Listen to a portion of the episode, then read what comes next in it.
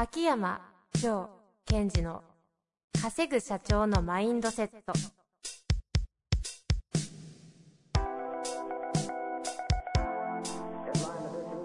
なぜ一流の経営者たちはぶつかる壁を次々と越えられるのか。そこに隠されたマインドの正体。ポッドキャスト「稼ぐ社長のマインドセット」は上場企業から中小企業まで。エグゼクティブコーチングトレーナーとして人材開発を行ってきた秋山城賢治が経営や人生で役立つマインドの本質について分かりやすく解説しますこんにちは。秋山健二です。やられましたけども、もうなんか大久保さんの回みたいになってるじゃないですか。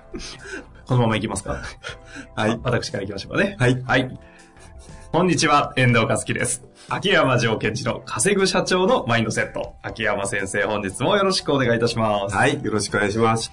えー今回は前回の続きということで、えーいきたいと思います。えー前回マネジメントの人事人事力のお話をしていただきまして、はいご質問がですね、システム開発販売のえー経営者の方から来たんですよね。ちょっと簡単におさらいしたいと思いますが、その方、システム開発部門の役員をされていて、十数年前に自分自身でソフト開発をされて、それで友人と会社を立ち上げて、現在は40名ぐらいの会社になっていると。ただ、組織の拡大とかがね、こう進んでしまったがために、営業部門からのその開発メンバーとかのクレームとか来ていて、ご自身としてはちょっとマネジメント思考がこう低いというような自自覚があるようで、ちょっとどん、今後どうしていけばいいのかなということで悩んでらっしゃる。うん。ということでしたよね。はい。その方に対して前回はマネジメントという切り口で秋山先生がご回答いただきました。で、秋山先生、マネジメントとリーダーシップを明確に切り分けて考えなさいというふうにおっしゃっていると思うので、はい今回はリーダーシップについて、この方に対してですね、ご回答いただこうかなということでよろしかったですかね。はい。そうですね。はいはい。で、えっと、リーダーシップを、うんうんえー見ていくときに重要なことは、その強い組織を作るためにリーダーシップを戦略として使ってくださいっていうところは絶対的に覚えておいてほしいんですよ。うんうんなんかこう、いい人の話をしてるわけではないですよと、ここではね。なんかリーダーシップ、リーダー、人格者っていうことじゃなく、強い組織を作るために戦略的に使いましょうっていうところがまず1点目。なるほど。明確なそのアウトカムとしては、うん強い組織を作る。そうですね。えそして、えっ、と、マネジメントの方でも機能とアウトカムの話をしました。ちょっとだけ復習しましょうかね。はい。マネジメントの機能は行動をコントロールすること。うん。アウトカムは生産性のアップ。そうでしたね。そう、だからよくあるじゃないですか、こう、行動をコントロールするってことで、こう、ガミガミ言う社長がいてね。はい。全然生産性が上がってないようだったらば、うんうんマネジメント力がないってことですよね。胸が痛いですね。そして、はいえーじゃあリーダーシップは何かというと、はいリーダーシップの機能は、うんうんえー今度は行動ではなくて、えー感覚、またまあ感情でもいいですかね、皆さん的に言うと。うん感覚、感情のコントロール。うんこれは機能です。うんうんで、えーそのことで、えーアウトカムは何かっていう時に、必ず皆さん間違えてしまうのが、うんモチベーションのアップとかね、うんやる気のアップって思ってしまう。感情をコントロールした先のね、得たいもの、うんモチベーションのコントロールな気がしますが。アップって思っちゃう。要するに、例えば、えーリーダーシップの一つやることとして褒めるというのがあるんですが、うんうん褒めるのアウトカムをみんなモチベーションアップにしちゃうから、こうモチベーションとかテンションだけが上が高くてね、うん。組織に機能しない場合も出てきたう。ん。ですから、ここでは、リーダーシップの、えーアウトカムは、仕事へのパフォーマンスのアップっていうふうに徹底的に思ってください。うんモチベーションではなくてパフォーマンス。うん。要は結果ってことですか？ど、どこなんですか？これはパフォーマンスパフォーマンス動きですよね。動き。動きの良さとか。はあは例えばその、えっ、と、相手の内的な感覚とか感情を変えてあげることによって、例えばこう、なんとか、こう、営業マンの方であれば声の出し方が変わっていったりね。うんうんあとは、えっ、と、なんか技術職の方であれば、なんかこう、自分の、こう、なんだろう、脳みその使い方が活性化したり。はいはいはい。よくこう、最近歌詞ではパフォーマーって言葉があるように、うんうんこのパフォーマンスを向上させる。なるほどなるほど。だってその方がこう強い組織になっていくわけですよね。まあそうですよね。モチベーションどんどん高くてもパフォーマンス低かったら、うんうん。いやいやいやって話になっちゃいますよね。その通りです。ですから、パフォーマンスが上がっていくそのプロセスの中で、はいモチベーションが上がることもあれば、やる気というものが上がることもあるでしょう。うん、うん。ただ、上司として狙うべきはどこかというと、アウトカムは何かというと、パフォーマンスを俺は上げたいんだとうんうんいう気持ちでうん、そのリーダーシップをやっていくということです。なるほど、なるほど。明確ですね。で、やることとしてはさっき挙げたように、褒めるとか、それからこう感動を伝えるとか、うん。えーそれからえー共感するとか、うん、うん、それから、えービジョンを語るとか、いろいろあります。はい。いろいろあるわけですね。で、この褒めるとか感動を伝えるっていうのはすごい、こう、なんだろう、えー、ジョーワールド的にははい。面白いことなので、ええーまあ、メルマガとかどっかのポッドキャストも喋ってると思います。必ず皆さん復習してください。ー、はい。はい。します。あと、共感についても、うん。共感とは同じ気持ちになることじゃないよってことは何度もお伝えしてきましたので、ここもご注意くださいね。ちょっと言葉が覚えてないんですが、共感とその同調的なのは違そう的なニュアンスの内容ですよね。共感とは一言で簡単に言っちゃうと、その人がそう感じてることを知ってあげるというところです。わかるよって使わない。うん、そうだったんだって使ってください。うん。うん。で、えーっと、話を特にですね、この方に戻すとしましょう。ええリーダーシップについて。はいまあ、ベースの部分は、えーその、Kindle の書籍を読んでいただきたいんですが、そうですね。理解も深まると思いますのでね。えっと、こういう、この質問者の方は、うんうんえー自分でもソフト開発をしてきたということなので、はい。ある意味技術職の部分もあるはずですよね。そうですよね。元エンジニアのはずですからね。でこういう方がリーダーシップを取る際に注意していただきたいことがあるんですね。はい。それは、その自分の技術の高さで、うんと、部下をマウンティングしないということです。ああ。能力があるがゆえの、そうですね罠的な感じですか。はいで、これは実は技術者だけではなくて、まあ社長がね、うん社長という肩書きでマウンティングしないってことです。うん、うん、うん、うん、うん。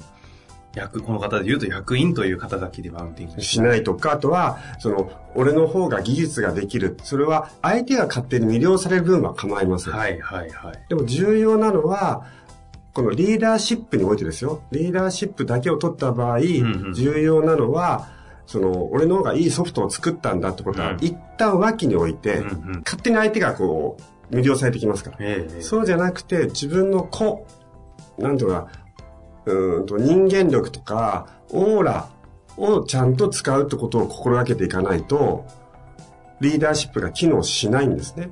要はそのパフォーマンスアップにつながっていかない。そうですね。ですから、えっ、と、技術職の、元技術職の方は特にですけども、技術の高さ以外でうん相手を魅了していくってことを心がける必要がある。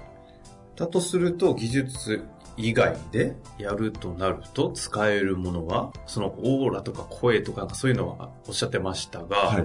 具体的にいくとどんな感じになるんですか？それがまさにその、褒めるとか？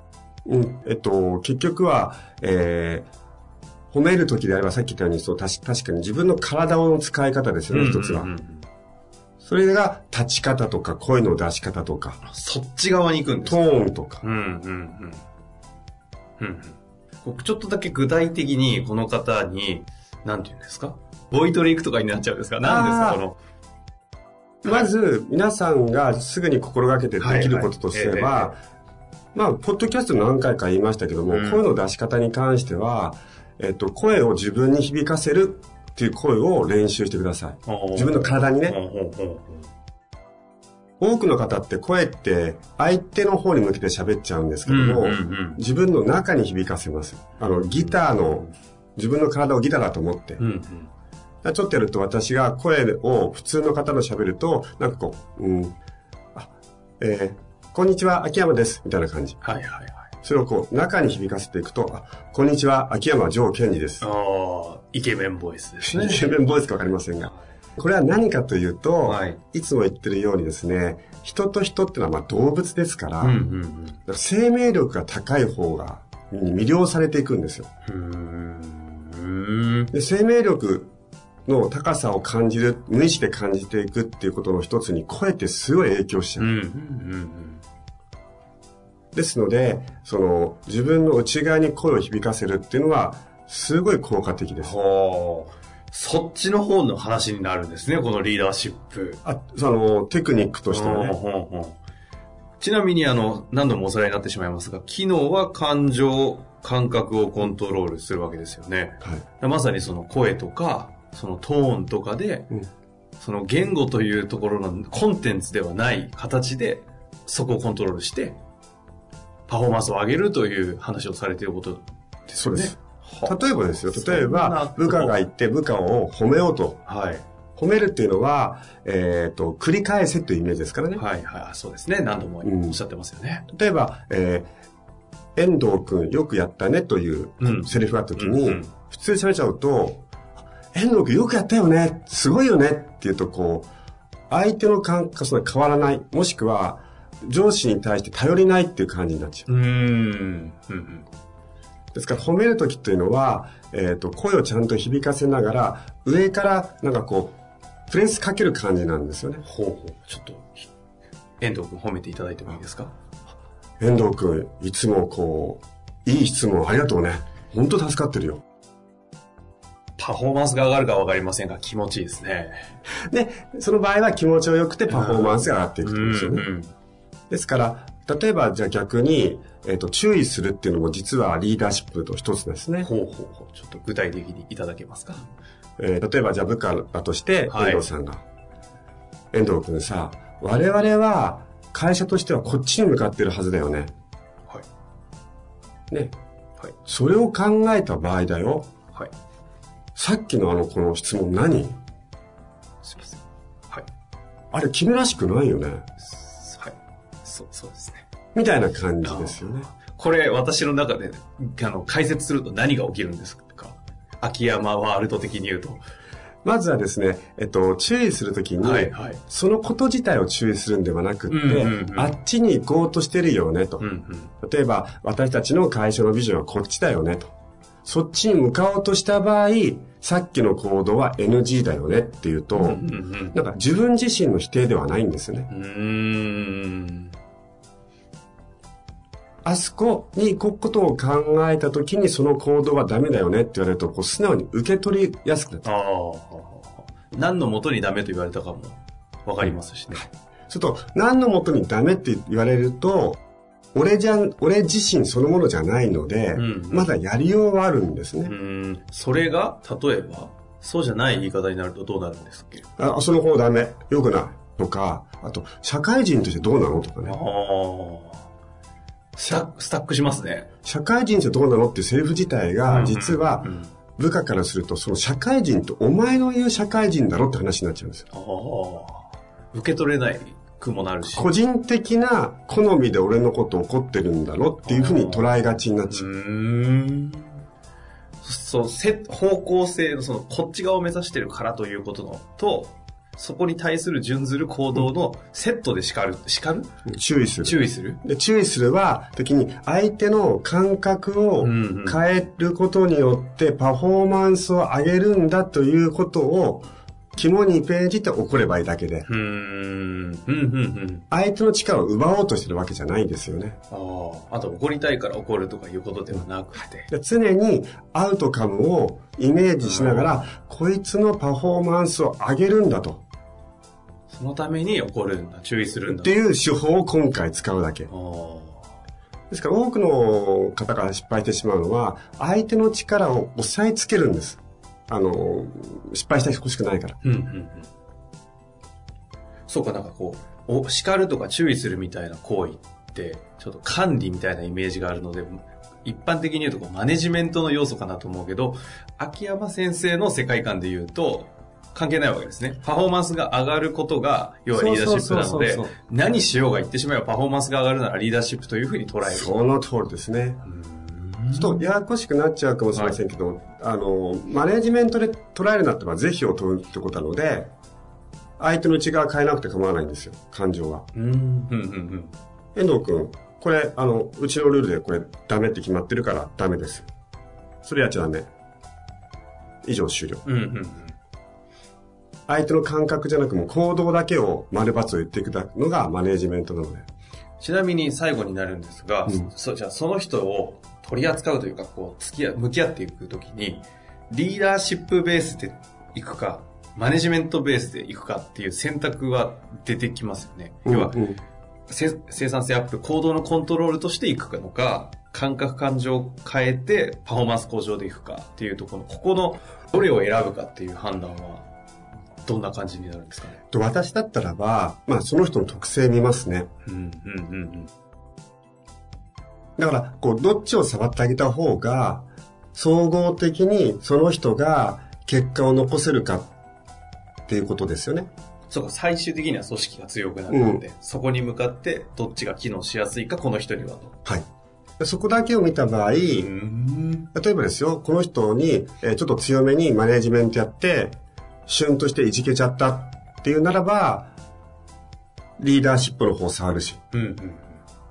リーダーシップ、その場合リーダーシップを触る場合は、えっと、褒めるしないだろうな、私だったら。何をするんですか？うーんと、私の得意技の一つとして、怒ってるんだけど、相手が怒ってるかどうかわかんないみたいなのがあって、うん。例えばいじけちゃったとしますよね。はい、いじけ。こちら私が少しマネジメントでハードな要求したら、はいはい。そしたらそんなこと言われたって無理です。みたいって言ったら、な。うん。あれ？何？その、遠藤君その社に考えた感じ、どうしたの？あれ？君ってそういう感じだったっけ？なんか俺の期待と違うよね。ほら、2年前のああの時にこういうことやってくれたじゃんあの時にすげえガッツあったけど、あれ、どうしたの？なくした？あれどこ行った？のあれすごい良かったよね。あの、モチベーションが上がっちゃってるんですけど。そうそう。でつまり今のって、なんか怒られたのを持っても何をもって怒る、殴るかっていう時に、うんうん君こういうとこあったよね。それ今どうしたの？ですから、マネジメントもリーダーシップも人を扱うものですから、ベースになってくるのは観察なんですよ。うん。うん。その方をちゃんと観察をしてると、マネジメントしようがリーダーシップしようが、機能しますうん。よね。うん。でそれを考えると前回も言いましたが、えっ、と、役員の方が社員すべての方をまんべんなく見てるなんてできないし、うんしちゃいけないですよ。うん。ですから、直下の、真下の部下の方、自分の代わりに、そのまた下にマネージメント、リーダーシップをやってほしい方ですよね。うん。でその方はしっかり捉えてあげて、いろんなことをお話ししてあげると、まあ、結果として、その部下からは、あなたは、えー、信頼関係があると思われると思いますよ。うん。頼りがいのある役員だと。と、勝手に向こうが思う。勝手に僕が。まあ、というわけで、第2回にわたってですね、今回は、えーマネジメント、リーダーシップということでやってきました。実際ね、ちょっとこの話を活かしていただいて、多分ね、やることかなり明確になりましたし、うん直下の方にマネジメントとリーダーシップをうまくこう、相手を観察しながらはい。やっていくということでね、やりながら何かあればまた質問お待ちしておりますので、はい。ぜひ頑張ってみてください。というわけで秋山先生、本日もありがとうございました。はい。ありがとうございました。本日の番組はいかがでしたか？番組では秋山城賢治への質問を受け付けております。ウェブ検索で秋山城と入力し、検索結果に出てくるオフィシャルウェブサイトにアクセス。その中のポッドキャストのバナーから質問フォームにご入力ください。また、オフィシャルウェブサイトでは無料メルマガも配信中です。ぜひ遊びに来てくださいね。